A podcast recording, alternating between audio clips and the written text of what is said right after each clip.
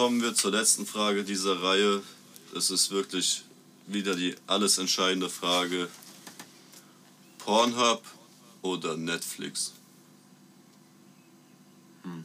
Kommt auf die Begleitung drauf an, wenn es eine Versaute ist, geht durchaus, durchaus auch mal so ein ganzer Abend Pornhub. Also ist das Bessere.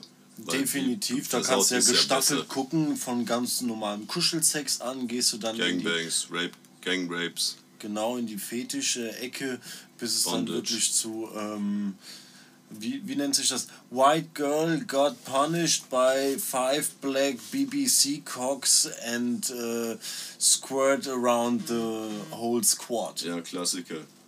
Ganz klar, Klassiker. Ab, absolutes Premium-Material gibt es eigentlich jeden Abend bei mir zu Hause. Also, dass ich das gucke. Mit oder ohne Begleitung. So, ist nicht verkehrt. Ja, kann man immer schauen. Auch auf der Arbeit.